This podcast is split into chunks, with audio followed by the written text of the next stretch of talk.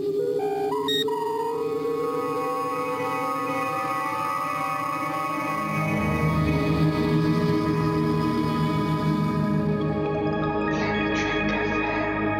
Moin moin und herzlich willkommen zu einer neuen Ausgabe von Planet Trek FM, die ganze Welt von Star Trek mit mir, eurem Captain Björnham. Und diesen Namen habe ich den Freunden vom Discovery Panel zu verdanken. Schöne Grüße, schöne Grüße. Heute mit der Ausgabe 104 und der Fortsetzung unserer Besprechung der vierten Staffel von Star Trek Discovery. Nach dem Staffelauftakt Kobayashi Maru mit meinem Gast Christian Humberg geht's heute gleich weiter. Dann sind wir nämlich wieder auf dem neuesten Stand. Es steht die Episode Anomaly, Anomalie auf dem Speiseplan. Und ja, damit wiederholt Star Trek sich selbst, denn Anomaly gab's auch schon in Star Trek Enterprise zu Beginn der dritten Staffel. War auch die zweite Folge, ging auch um irgendwelche Daten, die man ganz dringend brauchte. Komisch. Naja, und zu dieser Episode gibt's einen Rückkehrer, den viele von euch schon oft vermisst haben. Ich auch. Willkommen an meinen Co-Piloten Damok auf dem Ozean oder bürgerlich Moritz Wohlfahrt. Moin Moritz. Moin Björn, ich grüße dich. Die Rückkehrer 4400 fällt mir da irgendwie ein. Musste ich loswerden. Lass uns noch mal ganz kurz zurückblicken. Wie hast du die ganze Nummer um Viacom, Netflix, Pluto TV und Co. empfunden? Das war doch genial. Also so, so, so in Anführungszeichen. Ich meine, wie kann man nur so blöd sein und drei Tage davor mit eigentlich auf den Tisch liegenden Sturmzeichen von wegen kein Trailer, keine Antworten. Äh, es war, es war im Prinzip, wenn man länger drüber nachgedacht hat, war es hätte es klar sein können, aber dann wirklich den Schlag ins Gesicht, das war schon übel. Aber viel schöner fand ich halt knapp eine Woche später tatsächlich die Ankündigung von wegen, hey Leute, Staffel 4 kommt doch und wir machen einen auf Ultra Retro. Ich meine, was, ma was machen wir jetzt Freitagabend? Wir, wir, wir, wir, wir verdrängen äh, sämtliche Leute vom, vom TV-Gerät. Äh, äh, die Großeltern können den Freitagskrimi nicht fertig gucken, weil wir um neun Star Trek gucken. Wann hatten wir dieses Szenario zum letzten Mal? Ich finde das großartig. Herrlich, es ist wirklich herrlich und ähm, ja, es gibt ja zumindest auch die Möglichkeit, irgendwie bei Amazon oder so tätig zu werden und sich das Ganze auf Abruf zu kaufen. Für Aber Geld? eigentlich, ja, eigentlich muss man das Retro-Feeling jetzt mal mitnehmen für eine Staffel. Absolut, also ich, äh, für mich war es tatsächlich emotional ich heule jetzt gleich wie Burnham und Björnham. Ähm, ähm, für mich, du hast doch gar nicht geheult. Wir, wir sind hier schon zwei Minuten am Labern und vielleicht, du hast noch nicht geheult. Vielleicht gibt's noch Grund in dieser Folge zu weinen. Vielleicht. das sehen. Vielleicht. Ja, jedenfalls, jedenfalls. Für mich war das auf emotionaler Ebene letzten Freitag total wie 89, 90, 91, wie man Freitagabend und, und heute im ZDF Star Trek. Was, ja, du warst ja. doch noch gar nicht geboren, 89, 90, 91. Bitte dich, du Jüngling. Echt? Lass uns kurz über Kobayashi Maru sprechen, wenn du schon über die Folge und letzte Woche Freitag redest. Den Staffelauftakt. Wie fandest du den Auftakt? Der war tatsächlich, äh, ich, ich fühlte mich an einigen Stellen massiv an Staffel 2 und 3 erinnert. Ja, oder? Zum, Krass. Ja, zum einen dieses Mal haben sie einem Unsympathen hinterhergeheult, der gestorben ist. Und zum, zum zweiten es gab eine 0815 Piu Piu Piu, die elendig lang war und es ist niemand dabei gestorben. Was ja in Staffel 3 mitnichten der Fall war. Da haben sie sich ja geschnetzelt, gemetzelt, massakert und äh, äh geschlachtet. und hier tatsächlich mal, nein, nein, nein, das macht die Föderation nicht. Nein, nein, würde sie nie tun. Habt ihr doch schon mal anders gemacht. Was? Niemals. Und jetzt, aber, aber der Höhepunkt war für mich tatsächlich der, äh, der absolute Todeswink mit dem Todeszaunpfahl. Also ich will ja nichts sagen, aber ich gehe jede, jede Wette ein. Ihr könnt mich alle anschreiben, ihr könnt mich alle anmelden. Innerhalb der nächsten drei Monate, also Laufzeit Discovery, werden wir eine Ankündigung zur Starfleet Academy Serie bekommen. So massiv, wie sie das fokussiert ah. haben mit, mit, mit äh, äh, die Eröffnungsfeier. du meinst, weil 125 Jahre gab es jetzt keine Sternflottenakademie und äh, jetzt gab es hier sozusagen die Eröffnungsrede von Michael. Ja, ja die war ah, so, unglaublich. So Back, Backdoor-Pilot-mäßig oder was? Ja, ja. Und auch hier, du, hier die Szene, die wird nochmal recycelt. Also die kommt nochmal vor und und, oh, ach, und, und alle oh, werden in Zukunft immer nur zur, zum Archer Space Dock aufblicken und Archers Theme hören. ja, wobei, ja, das, ähm, das war mal wieder so das Zeichen für, hey Leute, wir kennen den Kanon, wir haben Ahnung. Und äh, Hey, aber komm, es war zumindest nicht Russell Watson. Stell dir mal vor, Russell Watson hätte live bei dieser Zeremonie gesungen. Da war doch dann Archers Theme, also die subtilere Wahl.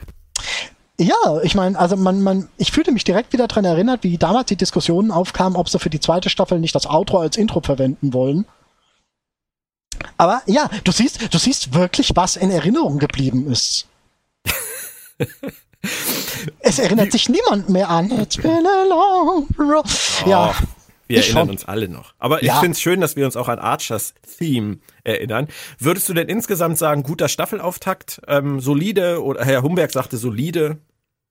Er, ist äh, solide im äh, Etablieren der Bedrohung. Was sie halt jetzt halt machen, ist, sie nehmen ein ein Phänomen aus einer 45-Minuten-Folge und geben dem und, und, und strecken diese 45-Minuten-Folge auf äh, 450 Minuten und mehr, indem sie halt jeden einzelnen Schritt in eine Folge packen, der dann halt so vorkommt. Und jetzt hatten wir in der ersten eben dieses, oh je, was ist denn das? Ja, es ist ein bisschen so wie bei Enterprise äh, Staffel 3 mit den Sindhi, ne? Das war ja auch so, ein, so wie so eine Schnitzeljagd. So, wir fliegen mal, ah, wir fliegen mal irgendwo hin, wo wir einen Sindhi vermuten, Folge 1. Ah, da muss es irgendwie Anomalien geben und wir müssen an Daten kommen, Folge 2. Ah, da muss es irgendwie so einen Markt geben, da könnte man Infos kriegen, Folge 3. Ist schon richtig, wobei, wobei die Schnitzeljagd ja wirklich auf dem Gebiet verteilt war. Ähm, also, also du, kann, du kannst was du machen kannst, und das kannst du bei Discovery halt generell schwieriger, du kannst nicht, du kannst, könntest bei Enterprise könntest du ein Buch schreiben und das irgendwie versuchen, zwischen zwei äh, Schnipsel von Staffel 3 zu platzieren. Das ist bei Discovery generell schwieriger, weil äh, sich das halt alles nochmal äh, in, energischer aufeinander bezieht. Ja, das, das stimmt, wobei ich das bei Staffel 3 von Enterprise auch fand. Äh, da war ja dann irgendwann zwischendurch mal diese, diese Western-Folge, die überhaupt keinen Sinn ergab an dieser Stelle. Die, die ist sogar unlogisch, die eigentlich torpedierte die ja sogar das gesamte Prinzip der, der, der Sindhi-Menschen, Forschungs-, sonst wie Idee. Die hatten die Menschen in ihrem eigenen Hinterhof und haben es nicht gewusst. Schlau. Gut, aber wir wollen nicht über Enterprise reden. Ich würde sagen, dann haken wir Folge 1 ab und reden Machen über das, was heute eigentlich Thema ist. Folge 2, Anomaly. Ähm, geschrieben von einem Duo, Anne Coffel Saunders und Glennis Mullins. Ersterer hat in Staffel 3 mit Scavengers, Aasgeier und mit Sukal finde ich zweimal ganz gut abgeliefert. Und Glenise Mullins ist eigentlich Story Editor bei Discovery. Das hier ist ihre erste Mitarbeit an einer Episode. Und sie wird, das finde ich interessant, an der kommenden Herr der Ringe Serie mitschreiben. So, also, so. Interessanter Aufstieg. Ähm, Regie führte direkt nochmal Ola Tunde, Osun Sanmi, ebenfalls äh, immer noch einer der ganz wichtigen im Team. Für ihn ist es schon die neunte Episode Regie von 44. Moritz, der Teaser. Buck und sein Verlust. Ich finde, da haben sie für diese positive Han Solo-Figur echt einen düsteren Pfad gewählt, oder? Absolut, aber ich muss dir ganz ehrlich sagen, bei ihm wirkt das in meinen Augen ohoho, viel besser als bei Burnham. Wir haben, überleg mal, wir sind, du hast das ja eben schon angesprochen, Booker als Han Solo-Figur. Wir haben sie als Han Solo-Figur kennengelernt. Wir haben sie als Han Solo-Figur eine Weile lang erlebt. Und die bekommt jetzt ihr obligatorisches äh, Hintergrunddrama, weil äh, Personen auf der Discovery können da nicht. Das ist ein Einstellungskriterium. Hast du denn ein passendes Hintergrunddrama? Und das haben sie ihm jetzt das kann er jetzt auf der Werbung. Ja, ja, aber überleg mal. Ich, für mich hat dieses äh, Drama, dieser Zusammenbruch, diese Lethargie, die er jetzt an den Tag legt, ähm, viel krasser gewirkt als äh, eine gewisse Frau Burnham, die alle zwei Minuten mal ein Tränchen verdrücken muss, bei der man das überhaupt nicht mehr, ja, ja, gut, okay, Tränchen 3798, äh, abgehakt. Und bei Book erlebst du ihn jetzt wirklich von einer ganz anderen Facette. Mhm. Das, das, ist im Prinzip damals wie bei Picard ähm, nach seiner Borg-Erfahrung. Da hast du auf einmal eine völlig andere Figur gehabt. Mhm, richtig. Hast du recht. Das ist, das ist ja auch das, was ich immer sage. Das ist äh, dieser Overkill, den ich äh, gelegentlich ja auch schon in den letzten Jahren bei Discovery angemahnt habe, dass man irgendwann diese Dinge, die sie da versuchen, gar nicht mehr wahrnimmt, weil sie so dick auftragen. Mhm. Aber das ist, das stimmt, der Vergleich mit Michael, der passt. Also ich finde es interessant, dass sie Book jetzt äh, so auf so einen Weg führen. Ich bin gespannt, wie konsequent sie ihn gehen werden, weil mit dem konsequent gehen und äh, Dr. Kolber war mal tot und dann wieder da. und äh, wir wissen ja, wie Discovery mit solchen Dramen umgeht. Äh, von daher, hm, lassen wir es einfach mal offen. Aber anders gefragt, welche andere Möglichkeit hätten sie denn gehabt? Es musste ein Planet dran glauben. Und da war halt nur Crazier da. Die konnten jetzt kein äh, äh, Romulus, äh, Vulcanus, äh, sonst wie etabliertes Konstrukt hops gehen lassen. Nein, sie hätten die Erde zerstören können. Ja, hätte man machen können, wäre äh, tatsächlich sogar eine interessantere Idee gewesen, als äh, die Wiege der Menschheit ist futsch. Aber, Aber ja. Weißt du, was das Problem ist, Moritz? Hm? Auf Quajan kannten wir zwei Leute, mit denen wir durch Book emotional verbunden sind. Auf der Erde, auf der Erde dieser Zeit kannten wir nur diesen Baum.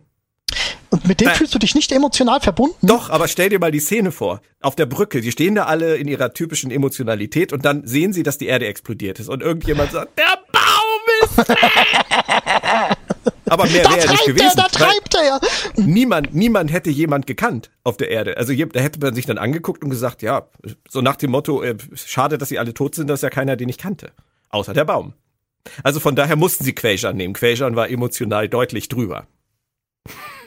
Du hast recht, mir fällt auch nicht mehr dieser eine Repräsentant da ein, den sie da in Staffel 3, Episode 3 äh, äh, konsultiert haben. Du hast recht, da war niemand, der. Nee, leider nicht. Äh, nee, nee. Aber ey, äh, ganz ehrlich, hätte es. Äh, Entschuldigung, ja.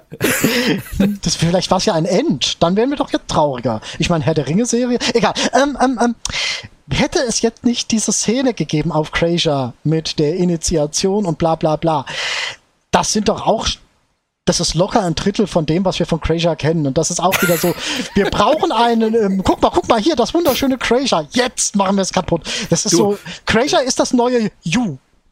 Du, ich habe das zu Christian äh, in dem im Podcast zur ersten Folge gesagt, als diese Szene kam mit Buck und seinem Bruder und seinem Neffen. Da habe ich sofort gedacht, oh Scheiße. Jetzt geben sie ihm Backstory, da passiert gleich irgendwas Schlimmes. Ich dachte, sie wollen Book umbringen. Dass sie den ganzen Planeten in die Luft springen, hatte ich jetzt nicht vermutet. Aber das ist so ja dieser typische Zug von Autoren. Arium. Arium kriegt auf einmal mehr als drei Worte Text. Ist kein gutes Zeichen. Nee, nee. Ja, Aber ja. Ja, nein, Moritz, wirklich. Wir, äh, halten uns, wir halten uns hier fest. Äh, äh, dabei geht's emotional weiter in der Folge. Saru ist wieder da. Das hatte sich ja schon in Folge 1 abgezeichnet. Das ging jetzt aber wirklich im Schweinsgalopp. Lag's nur an den Hufen? Äh, naja, es sind äh, zwei Tage dazwischen. Von daher vielleicht, ich weiß nicht, Entfernungen. Wen interessieren bei Discovery Entfernungen, Björn? Dafür Nein, das interessiert keinen. Nein, das stimmt.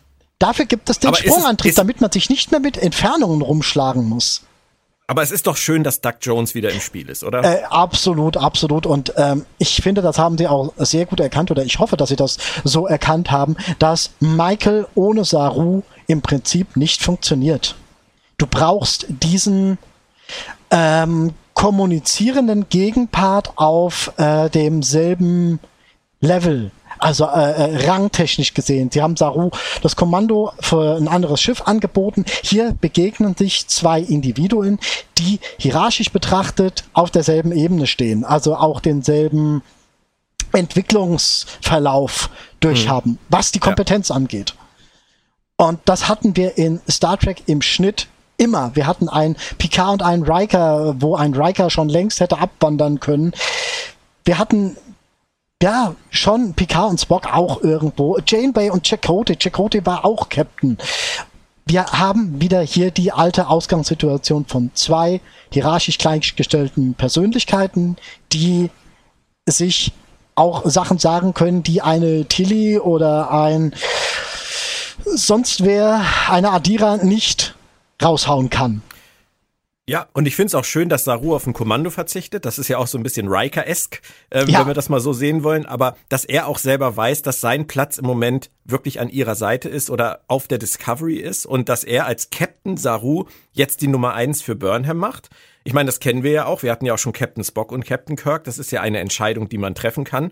Und ich fand es auch interessant nach der Unterhaltung von Michael in der ersten Folge mit ähm, ihrem neuen äh, Stern, mit ihrer neuen Sternflottenpräsidentin, darf sie jetzt schon wieder mit jemandem über ihre Zwanghaftigkeit sprechen und letztendlich über ihre ähm, über ihre fehlenden Fertigkeiten für dieses Kommando. Das ist schon ein Thema der Staffel, oder? Michael und ihr reales Kobayashi Maru? Hm. Ja, wobei ich eher sagen würde, dass das ein generelles Thema ist. Ich finde, das zieht sich schon überall durch die gesamte äh, Serie. Ich meine, du siehst ja auch in der dritten Staffel von wegen, dieses Schiff kommt da an und äh, sie lassen Michael das Kommando äh, äh, Saru das Kommando. Er wird nicht ersetzt durch irgendwen, der von der jeweiligen Zeit absolut mehr Ahnung haben müsste. Kommandofragen in Discovery, mit denen sollte man sich nicht so umfangreich beschäftigen.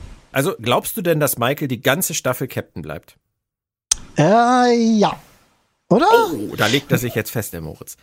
Ah. Nicht, dass sie da noch mal was draus stricken, dass sie noch mal so einen tiefen Absturz kriegt. Ja, aber wer sollte dann das Kommando übernehmen? Wieder Saru, das hatten wir schon. Müde bin ich, komm Saru. Äh, nimm mal meine Brücke. Nein, aber ähm, ähm, ähm, Tilly, und diesmal schafft sie's. Oh, nein, nein, da, da, da bahnt sich ja was ganz Neues an. Also, ähm, ja, wir, wir ähm, der Punkt ist, der Punkt ist, halte, der Punkt ist, weswegen ich dir da momentan widersprechen würde.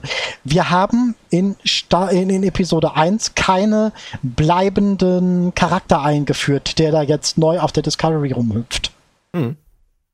Es ist niemand da, der diese Lücke äh, äh, selbst für eine Weile füllen könnte. Diese Präsidentin wird ganz bestimmt nicht das Kommando über die Discovery übernehmen. Wer denn mhm. sonst? Mhm. Wer? Ja, warten, warten wir Es ist niemand da. Es ist niemand warten da. Warten wir es ab. Die Folge heißt ja Anomaly. Deswegen geht's ja auch um diese Anomalie. Ich habe das Christian auch schon gefragt. Äh, steckt da für dich jemand dahinter? Oder ist das tatsächlich mal was rein Natürliches? Als ob das was rein Natürliches wäre. Niemals. Also du siehst da tatsächlich auch wieder diesen Big Bad im Hintergrund. Ach klar, natürlich, hallo, das Ding kann seine Geschwindigkeit ändern, das Ding kann seine Richtung ändern.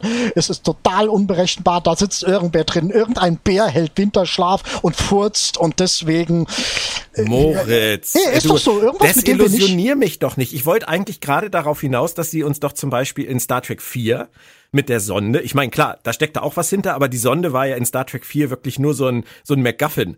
Der, die flog da ja einfach nur lang.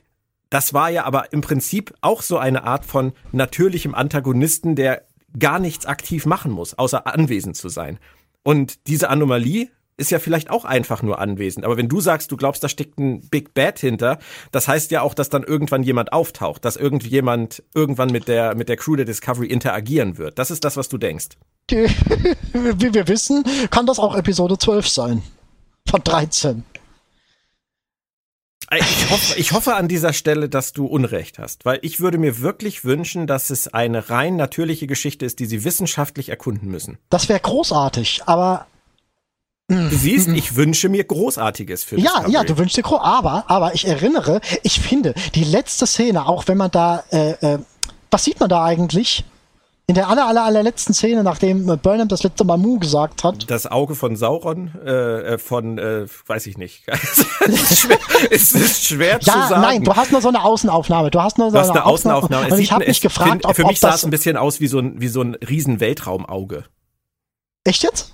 Für mich sah es ein bisschen so aus, aber es oh kann Mann. auch sonst Ja, hey, komm, sein. ganz ehrlich, äh, dann, dann ist es doch vollkommen klar. Wenn das aussieht wie ein Auge, dann heißt das, Nein, dass hinter das dem ist ja, Auge nur, ist ja nur meine Interpretation. Ja, das mag ja sein, äh, äh, aber wenn du sagst, das kommt ja nicht von ungefähr, es muss ja dann schon irgendwo so ein Stück weit so aussehen. Und zu einem Auge gehört oder halt auch es könnte auch ein eine Zelle sein oder es. Äh, mir fallen noch diverse Assoziationen dazu ein, aber nicht alle passen in diesen Podcast. Ja, aber das ist so forciert und es ist so lang forciert und du forcierst nichts so lange für ein verschränktes schwarzes Loch. Nein, also zwei. Ich, Wahrscheinlich sieht's einfach nur aus wie ein schwarzes Loch. So, Nein. Würde jetzt wahrscheinlich ein Wissenschaftler sagen. warte mal, und äh, erinnerst du dich an Nagilum? Ja. Der saß doch auch im schwarzen Loch. Ja.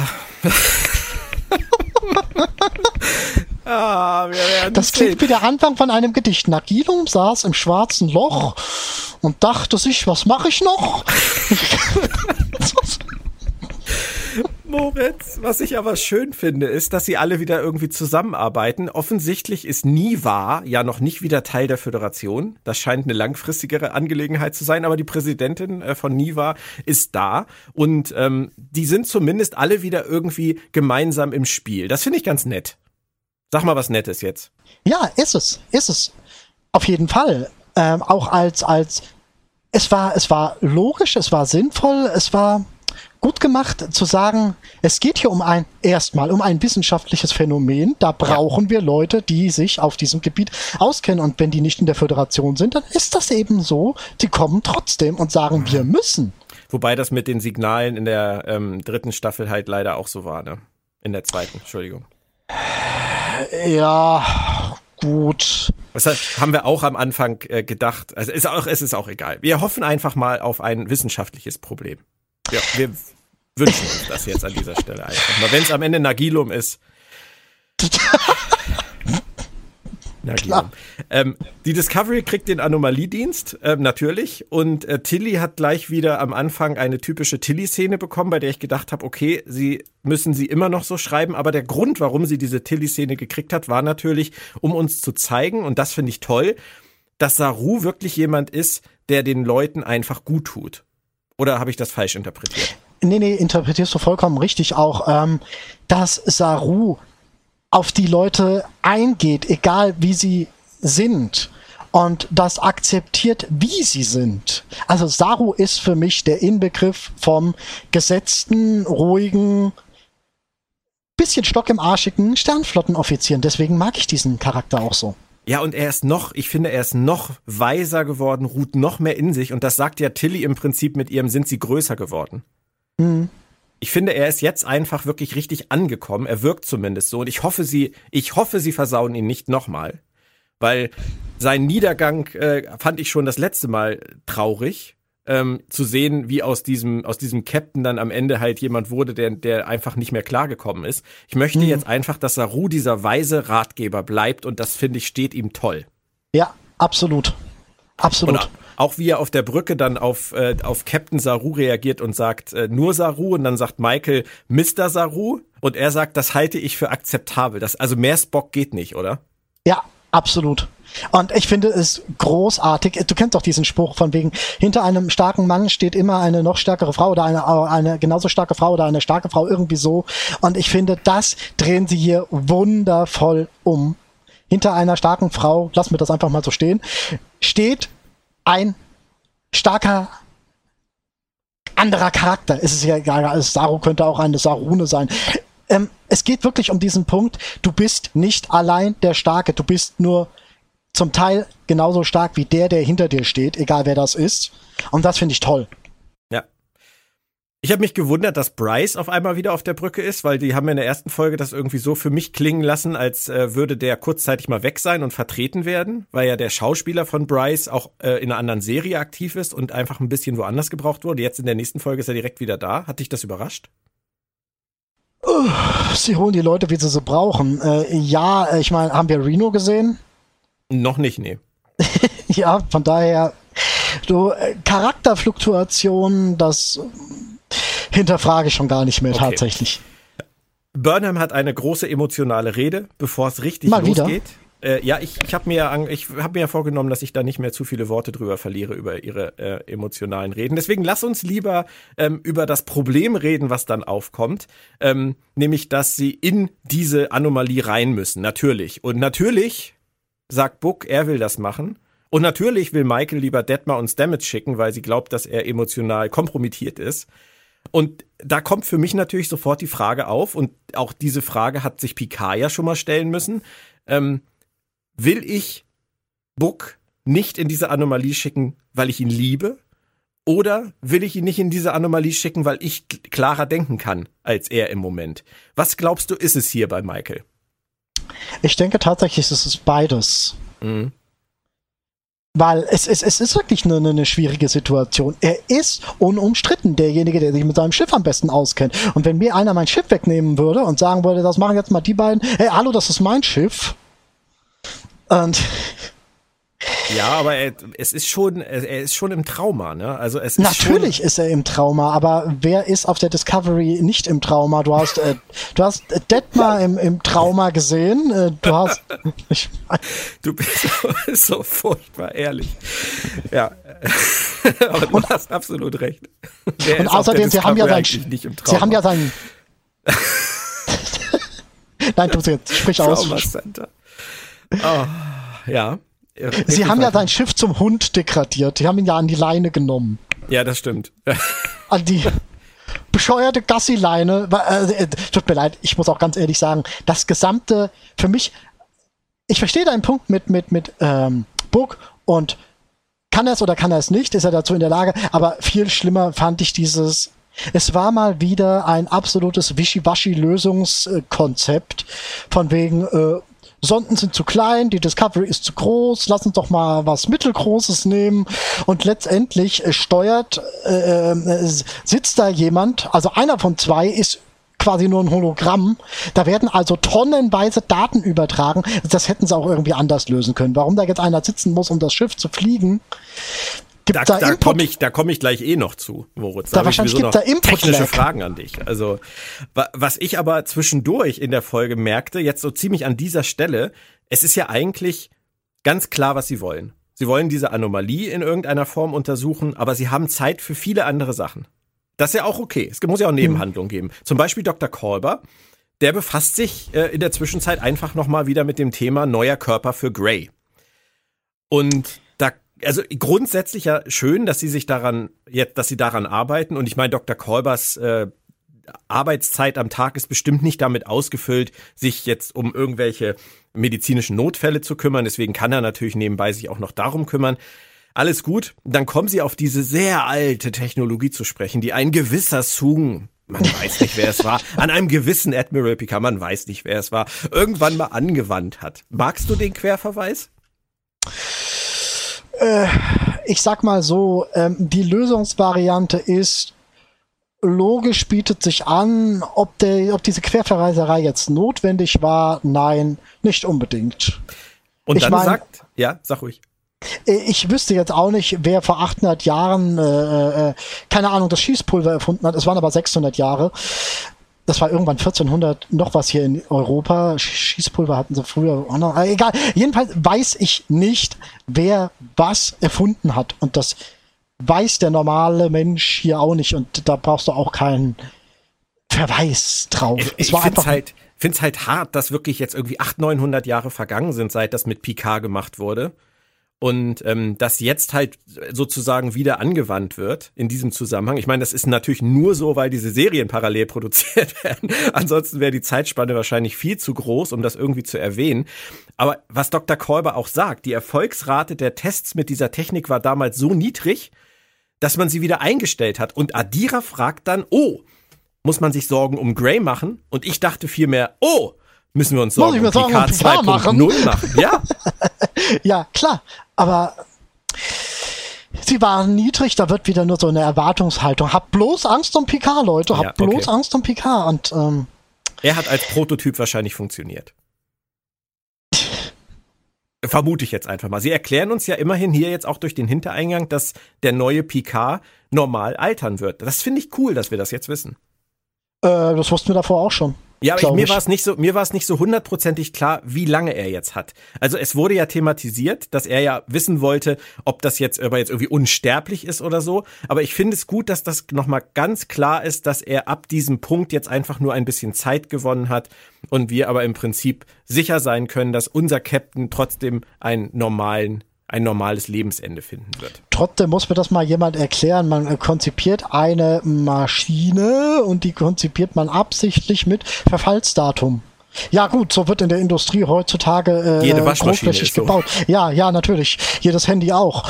Äh, und und scheint im 24. Jahrhundert auch immer noch so zu sein. Ja, sogar beruhigend, in diesem, beruhigend. Sogar in diesem Fall.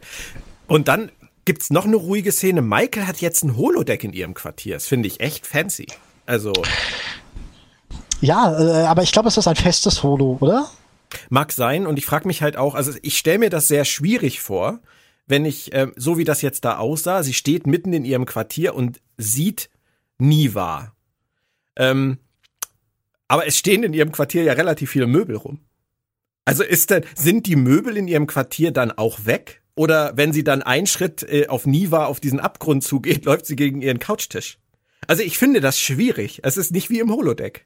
Du kannst eigentlich nur eine Markierung auf dem Boden haben. Hier kannst du stehen und kannst dir das Holo angucken.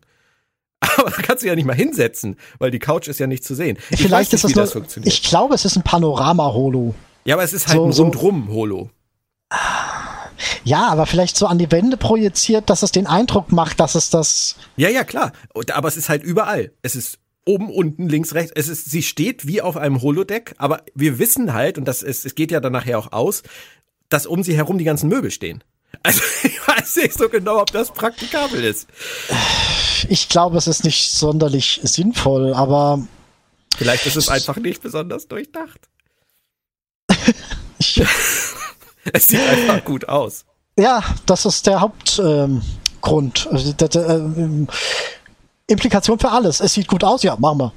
Ja, und diese ganze Unterhaltung, die sich dann auch äh, ergibt mit Saru, ähm, für mich hatte die auch gar keinen wirklichen Sinn. Also sie steht in ihrem Quartier und guckt sich Niva an. Okay, dann kommt Saru rein. Und dann äh, spricht sie Zora an und wir erfahren nochmal wieder, ja, äh, die Computeridentität in der Discovery ist Zora aus dem Shorttrack Calypso. Da müssen sie irgendwas mit vorhaben. Oder warum name-droppen sie das jetzt schon wieder? Naja, sie haben es auch im, in Staffel 3 immer wieder wo sie es mal brauchten, wo sie es mal wollten, haben sie es mal hervorgeholt und äh, das ist jetzt so und dann die, die süßen Roboterchen da und äh, Vielleicht haben sie irgendwann irgendwas damit vor und wollen einfach, dass wir es nicht vergessen. Ja, aber so wichtig wird es nicht sein. Nee, aber wie, wie diese ganze Szene, denn eigentlich spielen sie da nur, finde ich, wieder diese Welcome Back Saru-Karte aus. Sie reden über Book kurz, es ist nett, aber es ist jetzt nicht irgendwie, dass wir jetzt durch die Unterhaltung zwischen Michael und Saru da jetzt irgendwie weiterkommen würden. Äh, weiß ich, ich nicht, sie kommen doch da auf die Idee mit der, mit der Gassi-G-Leine. Ja, aber dafür brauchst du ja nicht diese Holodeck-Szene. Also diese nee, die Holodeck-Szene an sich nicht, aber was soll denn äh, Burnham in ihrem Quartier sonst machen? Äh, tut mir leid, Saru, ich habe gerade das Heulen geübt. Äh, nee, Moritz, die soll in diesem, zu dieser Zeit soll die in ihrem Quartier gar nichts machen. Die soll auf der Brücke sein. okay. egal, ich mein, egal. Also, wie wäre es mit einem Bereitschaftsraum, aber ja. scheinbar. Sie bereiten sich auf jeden Fall alle vor und äh, Stamets, das fand ich dann total absurd, weil wir wissen ja noch, Ende der dritten Staffel war es ja eigentlich ein Riesendrama und Bruch zwischen oh, Stamets und Burnham. Das und dann macht er jetzt diesen Witz über diese Luftschleusensache mit diesem Nachsatz, war es noch zu früh dafür. Das verarbeiten sie jetzt hier aber auf eine echt skurrile Weise, oder? Es, es, sie nehmen sich im Prinzip, sie nehmen ihre eigene Konsequenzlosigkeit mal wieder auf den Arm. Genau. Weil es hat irgendwie keinerlei Konsequenzen auf äh, äh, die Beziehung zwischen Stamets und Burnham und äh, das ist halt das ist halt mal wieder arm und das kaschieren sie, indem sie einfach einen Witz drüber machen. Ja, Den so. ich zugegeben gar nicht so schlecht. Also, nein, also ich fand, für, für sich allein genommen war der gut, aber ähm, er, er verweist auf eine massive Schwäche der Serie, die sich, die wir seit drei Jahren erleben. Und ja. das, das kannst du, das ist nicht witzig das ist halt im Prinzip so ein bisschen so wie wahnsinnig tot, ja, aber mir geht's besser. Das ist halt, äh, ich find's okay. Also Anthony Rapp spielt das gut und mal gucken, was sie noch draus machen. Also äh, Anthony, Anthony Rapp hat ja selber gesagt in Interviews, dass dieser Konflikt zwischen Stamets und Burnham eher im Subtext der Staffel läuft, was auch immer das heißen mag. Ähm, wenn das, das die hast Art du gerade erlebt. Ist, ja, wenn das die Art und Weise ist, vielleicht nur einmalig oder vielleicht auch zwei, dreimal auf diese Art und Weise, jo, dann ist das halt so ich kann damit leben. Ich fand es auch ganz witzig. Äh, Aber Reflexion geht trotzdem anders. Ja. Äh, und Entwicklung auch. Und, und wir lernen in dieser Szene und danach ja dann auch noch neben Saru gibt's offenbar auch wirklich noch einen zweiten richtig guten Counselor an Bord, den Dr. Korber. Der, der wächst auch immer mehr in diese Ratgeberrolle des, des Altersweisen hinein, oder? Schon, aber da frage ich mich ganz ehrlich, hat der gute Mann nicht eigentlich mal tausend Jahre Medizin aufzuholen? Aber vielleicht interessiert er sich aber mehr für den für den psychotherapeutischen Bereich. Das wäre interessant. Das sollten Sie uns aber mal. Ja, fände ich aber schön, wenn Sie es dann sagen würden. Und wenn Sie dann auch mal wirklich äh, jemanden mit medizinischem, mit, mit ultramedizinischem Know-how dazu holen würden. Haben Sie ja eigentlich. Das ist ja eh jetzt schon wieder nicht so ganz klar, wer jetzt welche Ja, Position schon, hat. aber ich rede hier von jemandem, der aus diesem Jahrhundert kommt und Ach, nicht von irgendwem, so. der die haben einen immensen Fehler gemacht, der jetzt in Staffel 4 meiner Meinung nach auch nochmal extremst zutage tritt. Diese Crew hätte sich in Staffel 3 viel extremer vermischen müssen mit Leuten, die aus dieser Zeit kommen, die Ahnung von äh, äh, äh, dem ganzen Drumrum haben, von dem Lebensstandard und Arbeitsstandard von in tausend Jahren. Da hätten mindestens drei, vier Leute dazu gekommen sein genau, müssen. Genau, und es sind eigentlich nur Adira und Gray dazu gekommen und die haben im, im Zweifelsfall halt auch relativ wenig Ahnung. Ja, die, von denen können wir lernen, wie äh, Teenie-Probleme und ähm, ja, egal, aber. Dünnes Eis, Herr Wohlfahrt, dünnes Eis. Ah.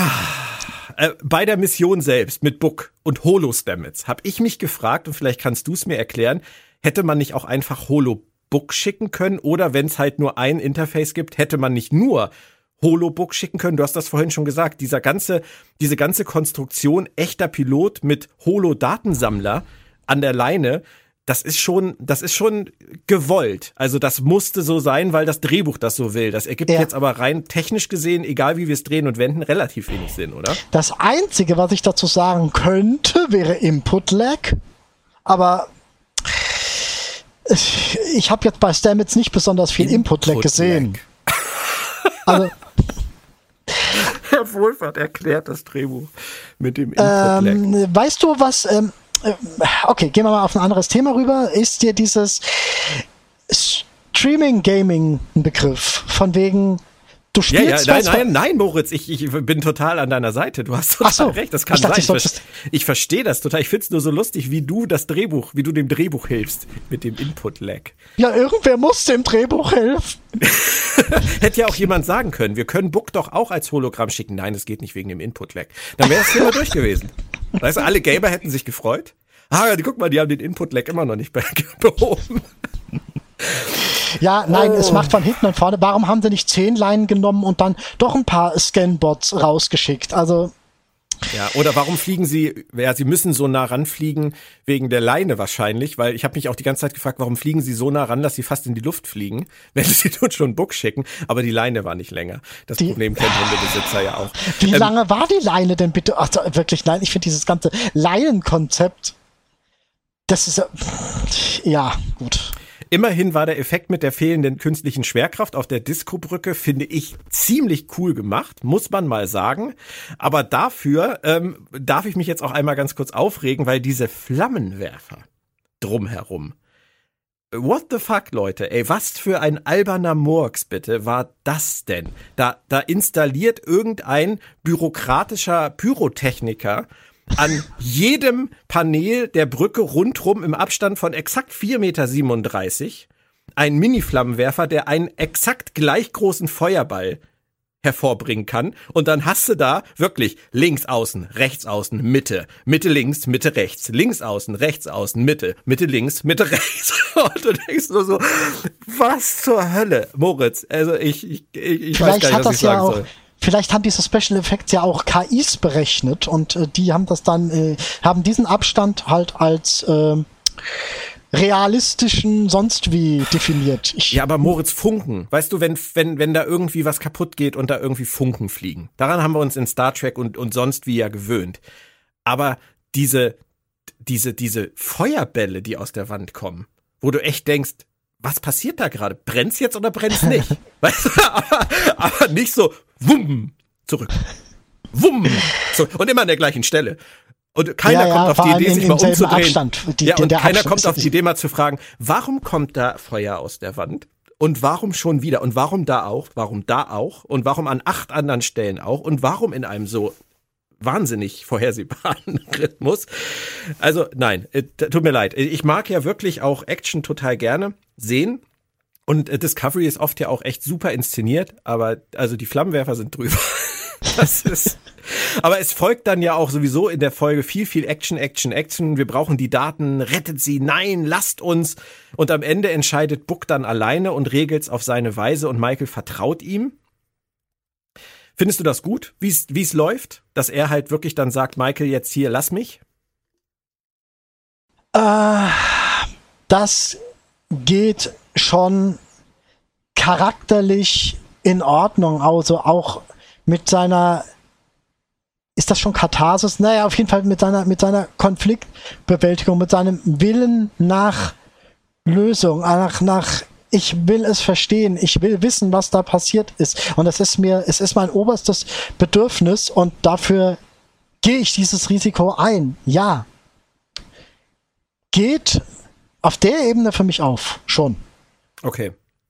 Wieso? Was bei dir anders? Nee, nee, nee, nee, das, das, das geht für mich auch auf. Es ist halt eine, eine schwierige Situation, ihn überhaupt fliegen zu lassen und halt durch, wie wir gesagt haben, durch diese technischen, nicht nachvollziehbaren Entscheidungen, dass es halt so sein musste, dass einer hole und einer nicht und dass man dann ja im Prinzip wieder die Situation kriegt, dass Book eigentlich, wie er ja auch sagt, alleine auf dem Schiff ist, wo er sich ja eh schon alleine fühlt, weil seine Welt explodiert ist, weil sein Bruder weg ist, weil sein Neffe weg ist, den er dann ja auch irgendwie fünfmal auf seiner Brücke rumlaufen sieht während dieser ganzen Krise.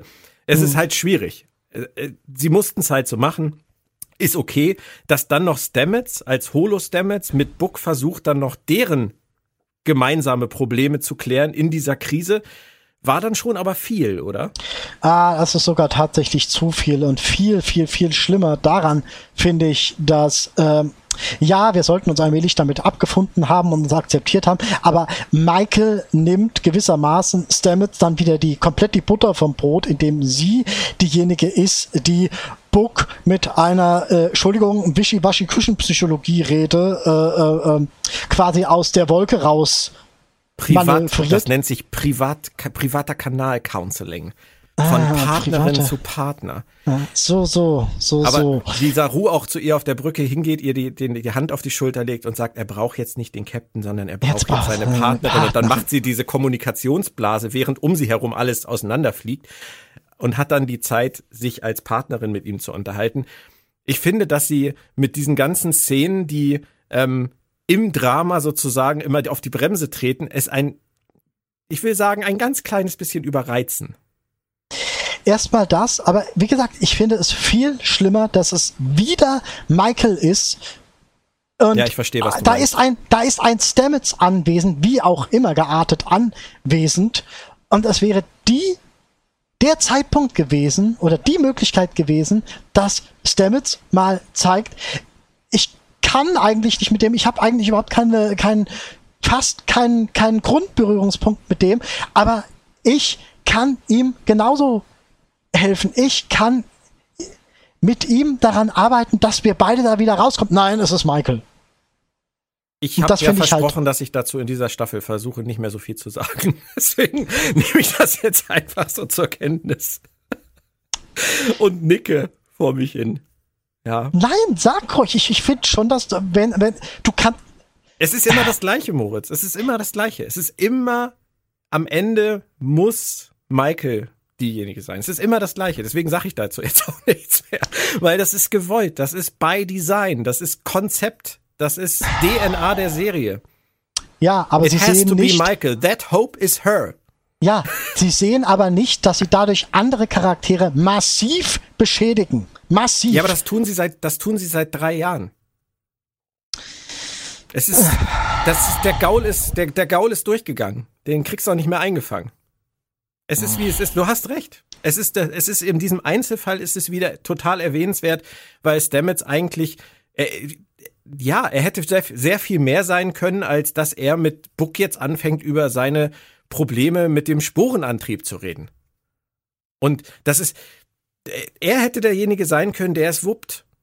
Aber es, ja. er ist es nicht. Und, und das hätte ähm, Michael, und das hätte halt Michael nicht schlechter dastehen lassen, wenn es Stamets gewesen wäre. Nein, Jetzt ist weil, es Michael nein. und dadurch steht Stamets schlechter da.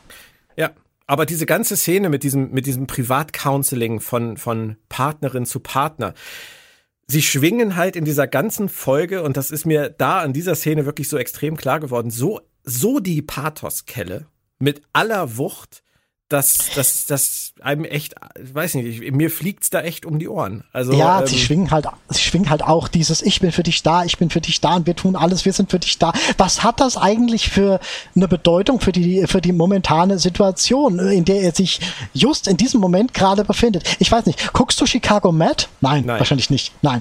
Ähm, ich war massivst an eine Szene aus Chicago Med erinnert, wo äh, ein Psychiater seinem Patient bei einer Operation zur Seite steht und ihm hilft, sich nicht aufzuregen, damit die Ärzte äh, an ihm operieren können.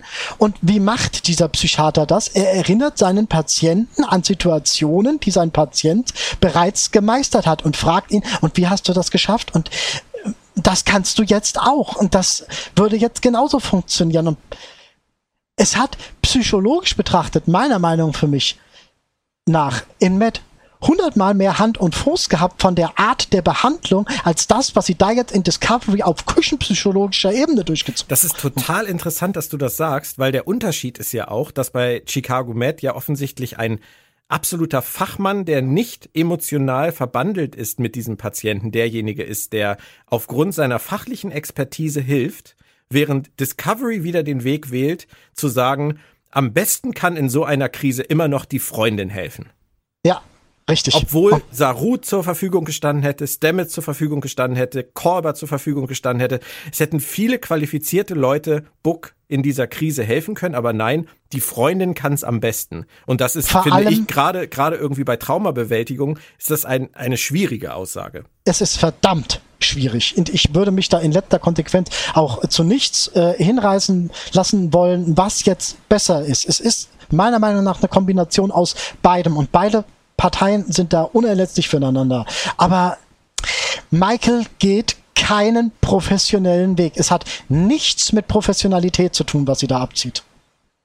Nee, stimmt. Aber war wahrscheinlich nicht das, was sie, was sie beabsichtigt haben in dieser Szene. Vielleicht auch einfach nicht drüber nachgedacht, aber du hast schon recht. Also es sollte auf jeden Fall kein Vorbild dafür sein, wie man äh, mit Trauma umgeht. Mit Trauma Absolut nicht. Umgeht. Und deswegen sage ich nochmal, ich werde es nicht müde, das zu sagen, Stamets. Es hätte Stamets sein müssen von einem neutralen Standpunkt her, vielleicht sogar von einem traumabewältigten Standpunkt her, der nie, mit dem man nicht irgendwie äh, jeden Abend oder jeden zweiten oder jeden dritten, ich kenne mich mit dem Sexualleben von den beiden nicht besonders gut aus, Schande über mich, äh, in, in, in, ins selbe Bett steigt. Ja. Ja, du hast recht. Aber wenn halt im Drehbuch Generator die roten Pfeile immer auf Burnham zeigen am Ende des Satzes, dann kommst du halt nicht an den Punkt, dass du dich fragst, könntest du nicht vielleicht auch Stamets sagen? Es macht vor allem halt auch überhaupt keinen Sinn. Das ist nochmal, Wischi, Waschi, wir sind alle für dich da, wir sind alle für dich da. Und deswegen schaffe ich jetzt äh, das in dieser Situation und komme da raus. Es hat überhaupt nichts mit der Situation an sich, in der er sich gerade befindet, zu tun. Wir sind alle für dich da. Danke, okay, jetzt kann ich ein Flugzeug fliegen. Das sollte keiner mit mir machen, wenn ich ein Flugzeug zu landen habe. Als Blinder du hast, du hast mich jetzt auf jeden Fall schon wieder dazu verleitet, was über ein Thema zu sagen, weil das ich gar nicht mehr sprechen wollte, Moritz. Das macht Schande mich traurig. Schande über mich. Schande über dich. Aber es geht ja alles gut. Michael wuppt es und Book wuppt's auch und Schiff und Daten kommen zurück zu Discovery und auch mit Stamets ist es jetzt besser, was Book angeht. Da kann man doch einfach mal kurz sagen, hach, ist es nicht schön? Und dann geht's weiter mit Counseling, weil hatten wir noch nicht in dieser Folge. Ähm, jetzt wieder Kolber und Tilly. Also die counseln sich da schon so ein bisschen durch die ganze Folge, finde ich. Irgendeiner hat immer ein Problem und ein anderer hat immer einen Rat. Und Tilly scheint jetzt regelmäßig Hilfe bei Kolber zu wollen. Was geht da mit den beiden? Ah, ein wildes Liebesdreieck. Nein, Na, ernsthaft, ähm, Herr Wohlfahrt, ernsthaft. Sie, Tilly braucht halt einen Handlungsstrang, den ich an sich für seinen Anfang erstmal gar nicht so uninteressant finde. Überleg mal, äh, Tilly als jemand, die eingeführt wurde, als ich bin simple Kadettin, will aber Captain werden, das weiß ich jetzt schon. Und jetzt dadurch, dass sie in einer Krisensituation war, die nicht für jeden glimpflich ausging, fängt sie an, ihre Prioritäten zu hinterfragen. Mhm. Und das finde ich als Handlungsstrang an sich nicht uninteressant. Nein. Und ich glaube auch, dass, dass Kolber da sehr gut äh, für geeignet ist. Also das gefällt mir auf jeden Fall. Und ich finde auch schön, wie die beiden das machen, wie locker er das mit ihr klärt. So, ja, machen wir, ja, yeah, geh erstmal wieder die Welt retten. Das finde ich eigentlich ganz cool. Geht Tilly, äh, das habe ich mir jetzt so vorgestellt, das kann äh, 100% falsch sein. Kann es sein, dass Tilly am Ende irgendwie irgendwo hingeht und, und, und weint? Oder, oder irgendwie. Nein, die geht nur den Nein? Gang entlang. Die geht weg von, von Kolber. Ja, ja, ich wusste, dass sie von ihm weggeht, aber ich habe mich gefragt, ob sie, was sie da am Ende bei Kolber zeigt, sie, sie flapsen ja am Schluss wieder so ein bisschen rum. Und ich habe mich gefragt, ob sie sich wegdreht und weitergeht und das zusammenbricht und nee, man wieder. Nee, das habe ich nicht so oh. interpretiert. Ich glaube, er hat. Ich, nein, nein, nein, nein, nein. Ich, ich frage dich, ob man da irgendwas gesehen hat. Ich habe mir überlegt, ob man irgendwas sieht, was darauf hindeuten lässt, dass Tilly ein Wrack ist. Aber nein, scheinbar nicht. Gut. Nö, also ich würde nicht sagen ein Wrack. Ich würde sagen, Okay. sie, hat, sie hat Dinge zu klären, aber ich glaube, sie kommt klar. Man hat ja auch in der ersten Folge auf dieser Reparaturstation gesehen, dass sie durchaus unter Druck auch immer noch arbeiten kann. Ja, schon, aber da war Nalas ja noch nicht. Ja, Der alte. Unsympath. Ja. Ah, übrigens, dann wird noch ein bisschen gecounselt, wo wir das Thema gerade haben. Adira und Gray reden auch noch mal ein bisschen über ihre Gefühle. Es ist so ein bisschen wirklich das Schiff der verletzten Seelen und es ist die Episode der Therapiegespräche, oder? Oh wow, das Schiff der verletzten Seelen. Oh, das ist so schön. Können wir doch nicht als Serie. Ah, sollen wir das als, als Titel des Podcasts machen? Oh ja, bitte. Das ist so. Da möchte Das Schiff jeder der gleich verletzten weinen. Seelen, der. Baum und der Flammenwerfer. Und die Leine. Und die Leine. Ich weiß nicht, ob ich so viel Platz habe, aber ich guck mal, was ich davon unterbringe. Obwohl das so ein leiniges Thema ist. Oh, Du kommst vom Thema ab. Ähm, äh, äh, richtig. es, es, es sind aber am Ende wirklich viele Zweiergespräche. Also, ich sagte gerade dann noch Adira und Gray, dann Ja, aber ist Michael das wirklich, und ist das wirklich Counseling?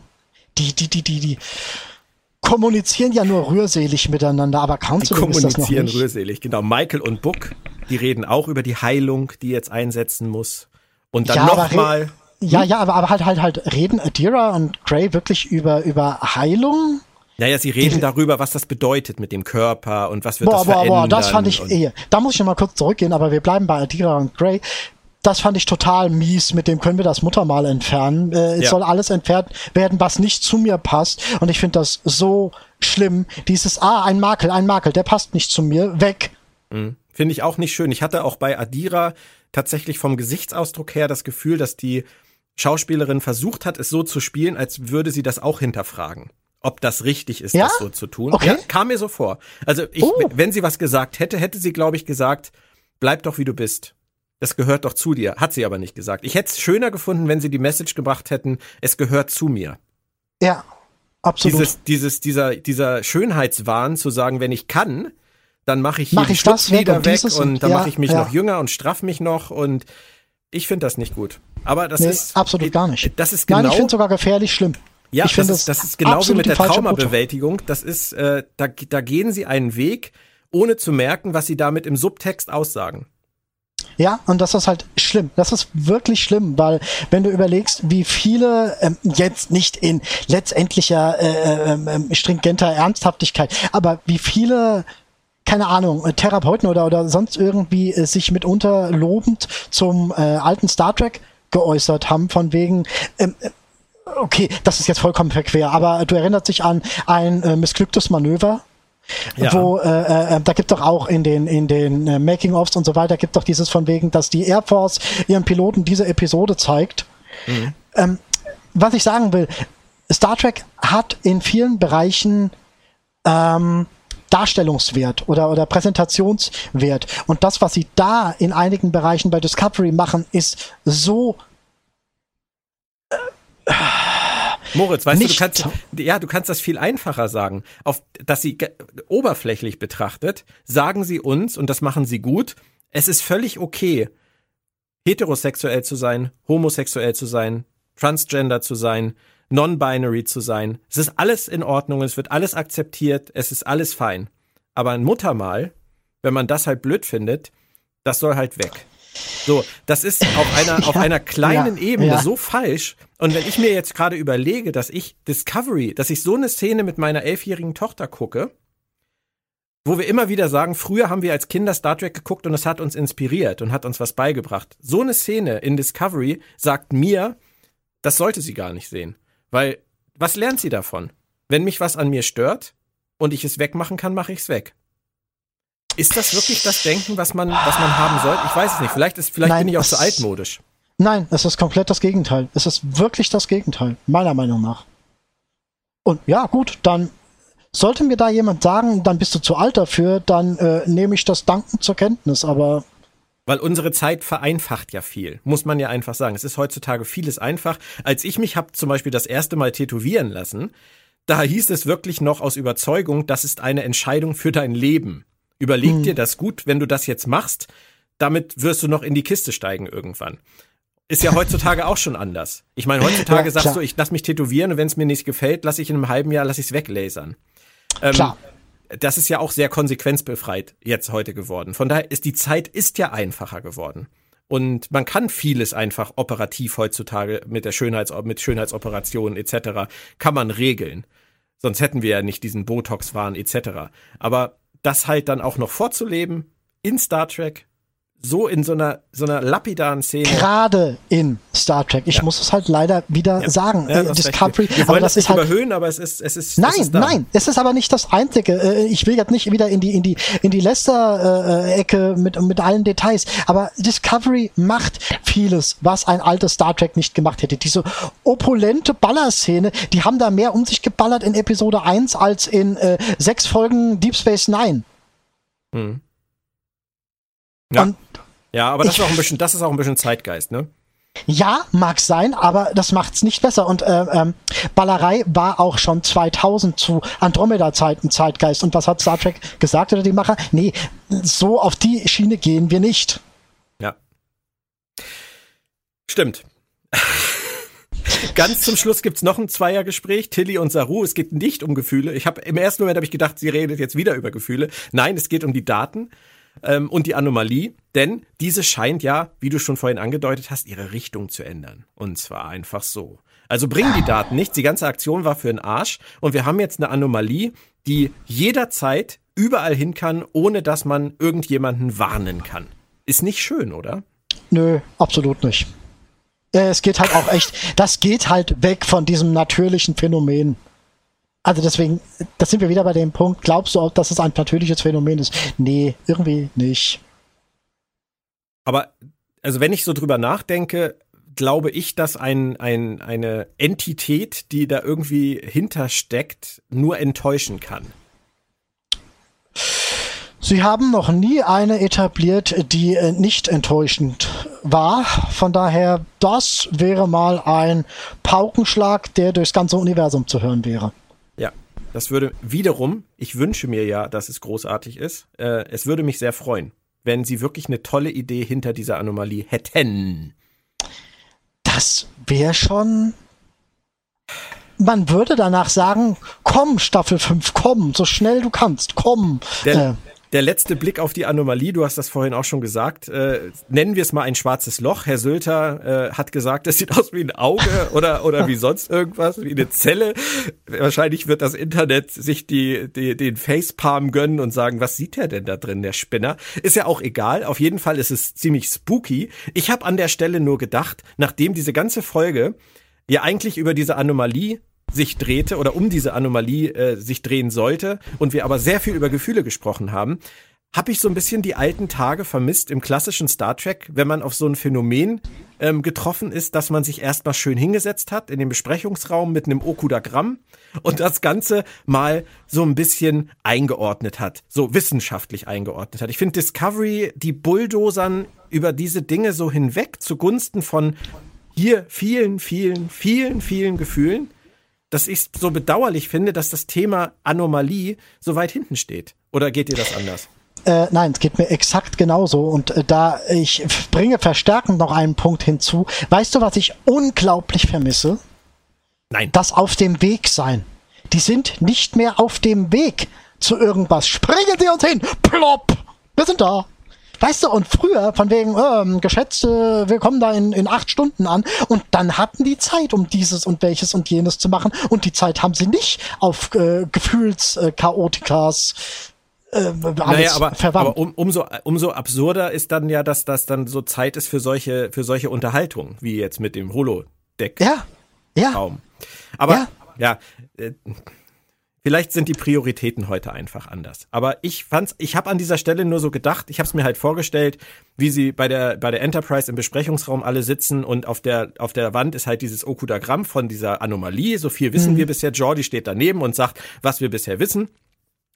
Und dann reden alle kurz drüber, jeder sagt was dazu. Das ist halt, es ist halt heute so, es ist halt da.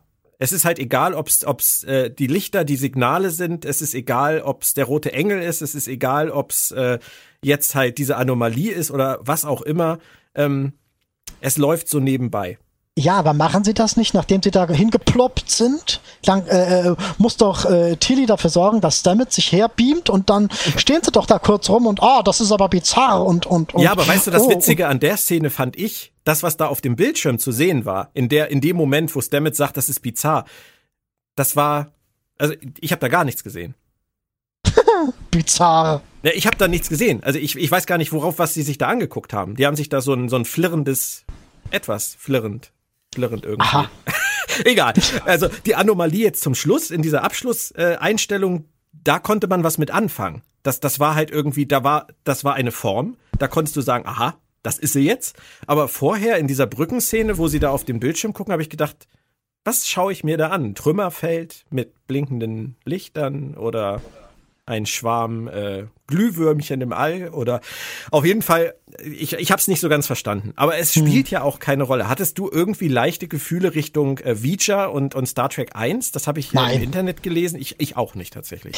Äh, äh, es haben auch schon welche geschrieben von wegen die Sphärenbilder äh, äh, Bauer und, und, und weil da irgendwas so aussieht wie, wie in der, in der Ausdehnung und äh, nö, und ähm, ganz ehrlich, ich bin mir, und das ist wieder ketzerisch, ich bin mir noch nicht mal sicher, dass die Autoren zu dem Zeitpunkt wussten. Uh. Weil diese letzte Einstellung wäre ein Paradezeitpunkt gewesen, um einen Schnipsel zu präsentieren, um was es da drin wirklich geht. Und wenn da nur irgendwer drin gesessen hätte und gemacht hätte, ich meine, du hättest irgendwas halt es durchs All. Und Burnham sagt, habt ihr das auch gerade gehört? Nee, es war nur Hintergrundrauschen. genau so. Ah, Moritz. Nagilums Rückkehr. Und, Nagilum, ähm, ja. Moritz, Fazit. Versuch, versuche dich an einem Fazit. Zur Folge. Uh, sowas kann ich nicht. Stabiler Einstieg in ein Problemfeld plus Discovery übliches Drama, das man seit drei Staffeln kennt, man sich aber immer noch beklagen kann. Hm. Ich okay, bin darf, kein Faziter. Darf ich auch? Ja, ja. Ähm, also, wer, wer gerne möchte, wer, wer das Ganze positiv beenden möchte, der schaltet an dieser Stelle ab. Dann sage ich bis nächste Woche. Ansonsten kommt jetzt mein Fazit noch. Also für mich äh, ist die Folge so das, das Track-Äquivalent zu einer Rosamunde Pilcher-Postkarte. Äh, mit Pyro und Flammenwerfern allerdings, ähm, wenn ich das so sagen darf. Rührseliger Kitsch mit Drama und Explosion und dazwischen definitiv immer mal wieder eine gute Szene. Aber ich finde, die Serie war selten so drüber in dieser Emotionalität wie hier. Also ich bin wirklich ein Freund emotionaler Serien. Du, Moritz, du weißt das. I don't wanna wait. Ich habe gerade wieder vor, vor ein paar Monaten angefangen, Dawson's Creek zu gucken. Und ähm, man kriegt mich mit Gefühlen, aber ich finde wirklich, dass die Serie an solchen Punkten wie in dieser Folge so weit außerhalb jeder Skala ist, dass, dass ich das als emotionaler Mensch gar nicht mehr, gar nicht mehr erfassen kann. Ähm, und hinzu kommt, ich war immer dafür, dass sich Star Trek-Serien mehr mit den Figuren befassen. Das habe ich auch beim klassischen Track immer wieder gedacht, immer wieder gesagt, dass ich mir das gewünscht hätte, dass die Figuren noch mehr ausgebaut äh, worden wären oder dass sie noch mehr emotionale Grundierung gehabt hätten und, und, und. Alles klar. Aber Discovery hat es mit dieser Episode geschafft, dass ich mir jetzt echt wünschen würde, dass sie einfach mal aufhören würden mit diesem überbordenden Melancholie, Rührseligkeits, ich weiß genau, wie du dich fühlst, sprich mit mir über deine Gefühle, wie geht's dir heute, Bums, den sie da fabrizieren. Das ist mir, sorry, das ist mir einfach so dermaßen zu viel, dass ich für mich zu dem Schluss komme, dass die einfach wirklich nicht wissen, wo die Grenze ist. Also für mich war das in dieser Folge tatsächlich teilweise über die Grenze zur Parodie. Und das ist schade, weil da eben auch so gute Sachen drin sind, weil die Serie super aussieht, weil sie immer noch so viel Potenzial hat, weil ich die Figuren mag. Aber was, was das angeht, was sie hier inszeniert haben, da sind mir echt alle Drähte aus der Mütze geflogen. Weißt du, was interessant ist?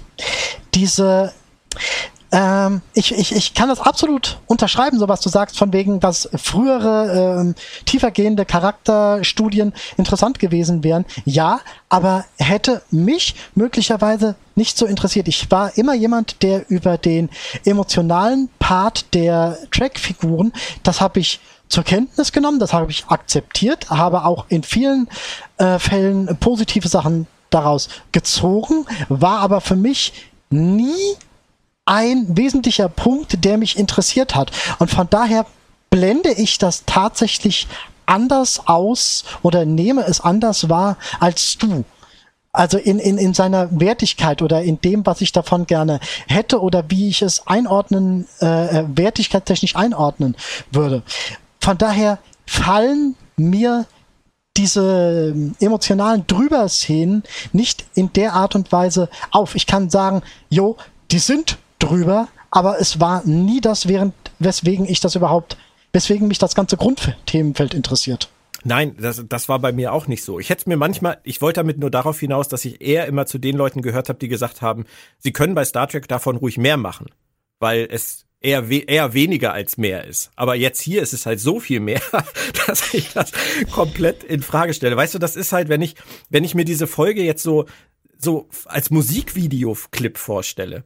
Mhm. Das ist halt ein super Musikvideoclip, fast, fast so wie in den 90ern, wie bei Aerosmith, weißt du? Als die so ihre Phase hatten mit, mit Crying und Amazing, da hattest du so kleine Filme mit einer rudimentären Handlung, ganz großen Gefühlen, einem wunderbaren Song und einer tollen technischen Umsetzung. Das ist Discovery. Hm.